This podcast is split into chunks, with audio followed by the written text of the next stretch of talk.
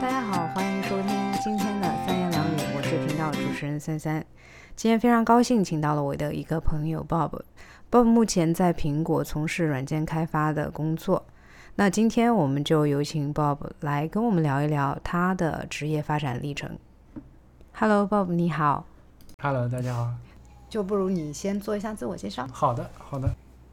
大家好，我是 Bob。嗯，目前的职业是一名全职的程序员。呃，二零零九年毕业到现在十四年的时间。大学学的是电子工程，其实是偏硬件方向的。然后，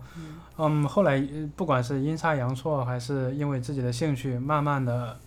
就走了一些弯路，然后最后找到了自己的兴趣所在，嗯然后。嗯，就自己专注在呃软件开发或者是呃移动应用开发，然后慢慢的就，嗯、算是让自己的事业步入了正轨，嗯，就这么大概一个情况。啊，嗯。好的好的，那可以先聊一聊，因为刚才你提到你在大厂做软件工程师，那具体的它应该也是分，嗯，具体的就是对。呃，我目我目前做的是嗯呃移动应应用开发，然后嗯。呃目前在的，就是面向客户的客户端的一一个嗯一个用户基数很大的 app，有点类似于那种流媒体应用，像 Netflix 啊、嗯嗯 Disney Plus 之类的。嗯嗯对嗯，刚才有一个呃，我注意到的啊，你在提到自己的一个经历的时候，说自己走了一些弯路，我觉得这肯定就是让我不得不问这个问题是具体是怎么走路走了弯路，因为你刚刚开始提到的是你是学电子工程。电子工程对，那怎么样后来是怎么样的契机让你进入选择软件这一个行业？嗯。是因为当时的一个软件的浪潮吗？还是嗯，纯粹的兴趣，就是出于好奇。对，嗯，行，那那我就再多嗯多讲一下，就是我大学是在嗯新加坡国立大学读的本科，嗯。嗯，电子工程。然后，嗯，其实读大学的时候，我个人并不特别的清楚自己，就是有点浑浑噩噩的感觉。读了读了四年书，虽然嗯成绩就肯肯定不是 top，、嗯，但是也不差，反正就是中中六着。嗯嗯，然后呢，嗯，就是基本的作业也能完成，但嗯是实际上自己整个人是比较迷茫的，就是说不知道自己是想干嘛，或者是嗯嗯、自己能干啥。对，然后反正就是毕业之后，然后二零零九年的时候，如果如果你知道的话，当时是嗯金融危机，然后其实整个的就业市场也是不好找工作的。嗯嗯对嗯所以我就当时就嗯，反正就是先为了填饱肚子嘛，就是先随便找了一个，先先接了一个工作，嗯然后嗯，后来慢慢的就是做了一年之后，也是类似于转到了跟自己大学的专业比较相关的一个领域，嗯。就是 semiconductor 半导体，嗯。然后在半导体里面，其实还是嗯就没有那么偏嗯硬件，但是做的东西其实，因为我第一份工作是有点偏软件的，偏软件，比如说是做打印机那个驱动相关的一些开发的，嗯嗯、Xerox 嗯就是以前以前非常久之前的一个打印机，就的是软件，对对，嗯。然后我第二份工作加入了一个 semiconductor，就是半导体公司之后呢，嗯。它虽然是做硬件的，但是我其实的软件方面的才能有一点点，就是在整个 team 里面是，就是有点凸显的，就是别人都是纯硬件的，嗯，然后我是有些软件背景的，所以就是老板比较希望我写一些，通过发挥我的软件特长，做一些呃很多自动化的东西，比如说帮这个硬件，比如说嗯，它是一些内存芯片啊什么东西，嗯嗯写一些测试程序什么之类的。嗯嗯嗯，因为你不同的芯片迭代啊什么东西的，但是可能底层的很多东西都是一样的，对。嗯所以就是说，我在这一方面做了一些相关的工作。嗯，所以说你的第一份工作从某种意义上它起到了一个衔接的作用，就是对。填填饱肚子，嗯，但是在某种程度上也给你奠打定了一开了一个一个小门，嗯就是打开了一嗯个一个软件方面的小门，就是说，嗯，我现在如果回想的话，可能我我大学如果就学这些东西的话，我可能个人个人就可以更快的发现自己的兴趣什么所在。嗯对嗯。但是很不幸的是，我大学学的是我不希望学的什么微电子啊那种东西。嗯嗯嗯。啊、比如说这个芯片是怎么建造出来的，嗯，呃，通过哪些程序、哪些工程，啊、建造出来的，啊，对，所以那那一方面嗯其实是我不太热衷和喜欢的。也就是说，大学你选的这个专业，当时也是一种填饱肚子的心态，就选了一个这个专业。嗯，随波逐流吧，就只能说，嗯，嗯没有自己的想法。嗯嗯嗯嗯明白。我觉得这其实可能是很多大学生的一个嗯共同的一个困境，对就包括我自己，当时可能也并不知道自己要做什么。对，呃，很多人可能都会有那样的困境，然后你嗯就选择了一个东西，结果它其实可能跟运气或者跟各方面的机缘巧合有一定的关系，你打开了一一个跟软件相关的门。嗯后来进到新的公司之后，也并运用了这样的一个能力，嗯，所以说也可能把你更往前推了一些，觉得自己可能在这方面可以做更多。对这样。然后在半导体公司，就是说做了一年之后，我其实个人也是慢慢的有一点点的觉得 boring，或者是嗯对自己做的事情产生的价值嗯没有很明显的感觉。嗯就所以说我就是嗯，业余时间我就开始慢慢的研究，呃，比如说嗯，写一些移动应用。那个时候其实移动应用是有一波浪潮的，嗯嗯对嗯嗯嗯然后就是说，人们慢慢的就是从生活中，比如说从电脑慢慢的更依赖于智能手机，比如说 iPhone 啊、Android 啊那些都都开都开始慢慢的有，然后我就在业余的时间研究怎么怎么写呃移动应用，因为我觉得这个能给我带来最直观的一个影响就是说，我写的应用用户可以直接用，然后他会啊、它会有 feedback，它会有反馈啊，给我说这个功能我想再加一些什么功能，嗯哪一个功能有哪些优缺点啊，什么之类的。就是说我内心是渴望跟用户有这么一个更直接的对话的，并不是说，呃，我写了这个芯片的测试程序，然后这个芯片后来被用在了比如说苹果手机上面，然后它的那个良率。表现会有多好？我把这些东西跟旁边的朋友讲，他是他是没办法理解的。但是我、我比如说我直接拿出手机说给我的朋友讲，这个应用是我写的，他就嗯立刻就就懂我在干什么了。嗯嗯，我觉得这个是我感觉比较 rewarding 的 part，嗯，嗯然后也是对我来说形成了一个相当于正正正正循环、正反馈的一个一个过程。对嗯嗯所以自从业余时间开始自己慢慢的学做这个应用，然后开始试着去发布一些应用，嗯比如说在 Apple Store 上面发布，嗯然后后来也有一些被推荐啊，做应用推荐之类的，嗯有推荐过我写的 app，然嗯，后自己觉得这个应该就是自己的兴趣所在，嗯我也更愿意花时间去。嗯，精进自己的技术，去研究更深层次的一些东西，比如说怎么把这个 app 写得更快、更好，然后呃用户用起来更不只是 user friendly，然后更嗯丝滑体验啊之类的。对然后就顺着这个继续呃继续开始我自己的自己的嗯事业轨迹的话，就是我开始加入本地的一家 startup，就是嗯创业公司，就基本上是从呃最基本的移动开发这个职位开始做。嗯对嗯嗯然后幸运的是加入这个创业公司的时候呢，人非常的少，就是说嗯我是本地招的基本上是第一个移动开发人员。嗯然后就给了我很多的机会，当然去尝试，对尝试，然后学习的机会，嗯嗯嗯这也是我第一次跟可以有团队成员之间开始交流，嗯，就是做 app 这件事情，然后做 app 的技术这件事情。嗯先前我只是从网上学习怎么写，然后自己其实是在自己的脑子里面，类似于自己自己是跟外界是没有太多的这种 collaboration，就是说合作然后讨论的过程的。那你觉得，嗯，个人写 app 和进入一个公司，嗯，去一个团队写 app，它，嗯，除了有更多的人去服务这个东西，然后你有更多的人交流这件事情，还有什么相对本质性的一些的区别？就比如说，是不是，嗯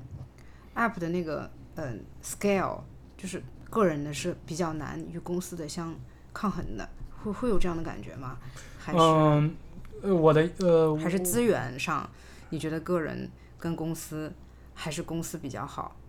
就是对我的点就是，你个人做的时候，其实是你要研究的东西，其实你没有一个整个全面的，嗯，对整个的整个的这个系统架构有一个自己全面的了解。但是当你有了同事的介入，嗯、讨论之后，你会有更大的一个 picture，就是说，嗯嗯嗯就是这个 app 的前因后果。嗯，不只是前因后果，嗯就是比如说整个的，嗯，开发的知识体系，嗯其实你有可能就会发现，哎，这个东西原来可以这么写，嗯啊、这个东西原来这么写，它是 performance 比较好的。原来可能你并没有太多的呃主观意识，就是说你原来你只是我我把这个功能哎，对我把这个功能实现了，啊就 OK 了。但是后来你发现其实可以，嗯，you know，嗯，这个东西有很多可以改进的方式，然后之类的。对，所以加入团队之后，我觉得是自己的技术精进的呃另外一个比较快的一个阶段。对。然后对，就在这个创业公司做了两三年之后，然后就慢慢的就是慢慢的开始升为资深的，然后最后嗯，嗯、立的整个 iOS team 来做开发，对这样一个过程。所以其实本身，因为我看你一开始做开发是源于一些兴趣，嗯。然后后来，呃，他这个兴趣的本身，他其实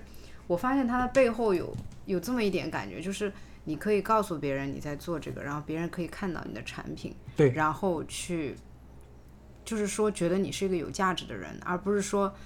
你就是手机里面这个软件很稳定，跟我有关这件事情，你觉得就对就无呃法说出口，其实前面的工作都有价值，如果你实事求是的讲，对，但是只是说感知没有那么那么那么嗯、那么明显。对是是是，也就是说，是不是可以讲是，嗯，从某种意义上来讲，一个别人的认可对于你工作价值的那个可视性和认可性，可能解释你去继续进行这件工作的一嗯是的个动机。是的，从某种意义上来讲，嗯，对吧？嗯，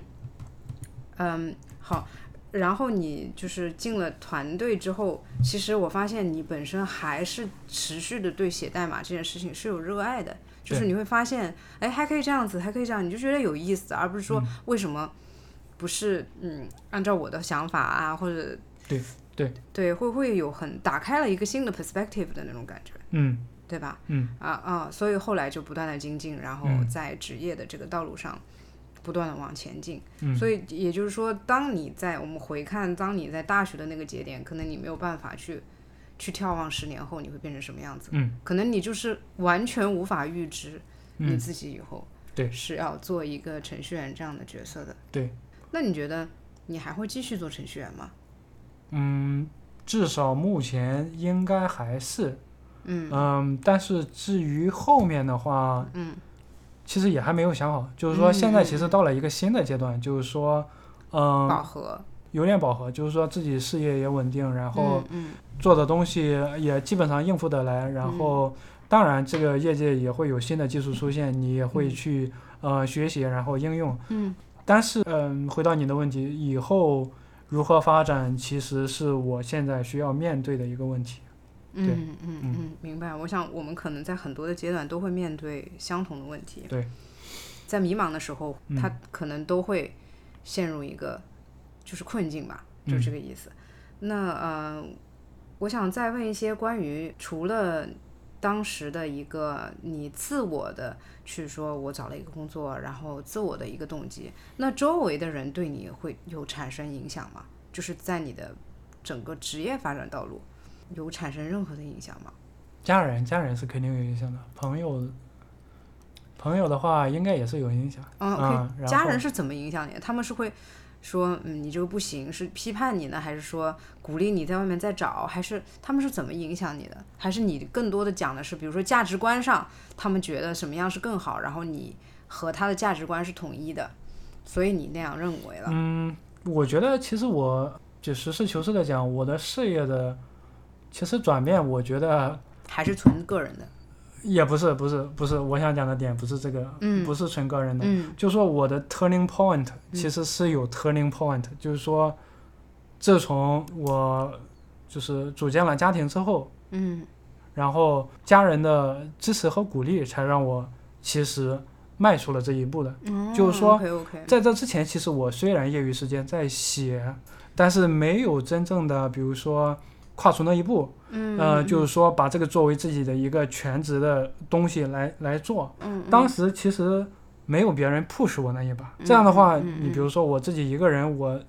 这样也还 OK，就就就容易偷懒，这个这个是对。不只是偷懒，就是说嗯你嗯自己可能说考虑东西太多啊，然后自己就没办法迈出那一步。嗯其实有有了家庭之后，然后家人的支持，然后才反而走得更顺了。哦，OK 嗯 OK，、对我明白你的意思，就是说，其实在这个呃看似是你个人决策的一条职业发展道路上，其实并非一个所谓的个人决策，就是你在决策的时候，你是受到了周围的影响的。对对就是说，如果回头再看，比如说嗯，我当时，比如说没有遇到你的爱人，对自己的爱人，然后没有组建家庭的话，嗯，可能我觉得不确定，对我可能还是留在原来的那个工作，嗯，可能嗯还是会继续干，但是嗯嗯嗯。每天就自己可能觉得无聊，但是但是为了生活，反正就还是会继续下去，但是可能并没有现在的这这一片天地吧。嗯嗯。嗯嗯，就说明有的时候重新结识一个关系，或者是就是人作为独立个体的时候，他会有一个选择的路径。对但是当他结识了，他当他组成了不同的关系，不管是朋友还是重要的家人。对呃还是孩子的出生，还是父母发生了什么变化之类的。当他的关系的结构的那种力量对于一个人的个体，他他产生了变化的时候，这个人的道路有可能是产生变化对的。对。就所以说，嗯。就比如说回望一下我在大学的时候，嗯。我我其实就是自己嗯。自己去上课啊，然后自己嗯去学些东西啊，嗯嗯，然后有时候不去上课，然后就就就嗯嗯。就自己回头反正就看那个嗯课程的那个录像嘛，嗯然后自己嗯再学。嗯。然后我回头想的话，如果我啊、加入同学的学习小组，然后跟他们讨论，嗯嗯，然后我觉得可能会不一样，嗯就是说我有嗯。可能会发现这个东西其实不是我想要的，嗯嗯对，然后我可以就是说，是，嗯然后嗯。再去多多的呃 explore 自己感兴趣的方向。嗯，其实你说有对对，但是那个时候反正就是自己嗯，反正就自己学学习，然后嗯呃这嗯个作业也能做，嗯，是然后嗯。做完了之后呢，反正就跟朋友去玩了，打游戏啊什么东西的。对对对对。对嗯，有道理。其实我觉得我自己身上可能也有类似的这样的事情发生。嗯，一开始是自己一个人在里面上课，然后好像也能勉勉强强应付就就过了，对。但是可能后来遇到了一个，哎，他，呃，我当时结识了一个就是学习很厉害的姐姐，嗯，然后你就发现，哎，原来上课是这个样子的，原来呃这个课还可以这样选，对。他怎么样选比较比较好，呃，比较容易过呀，或者等等等等，就是呃，你由于这种呃社会关系的发生了变化，带你去知道了一些不同的事情、不同的视角了之后，嗯或者呃让你整个的认知产生了变化，然后接下来的行为选择啊，都都都产生了变化，对是挺有意思的。嗯，好，那我觉得我们今天就聊的差不多了，谢谢你来我的这个进行对 podcast 进行今天我的第一次访谈，谢谢你，谢谢宝。谢谢真的，OK，拜拜。拜拜。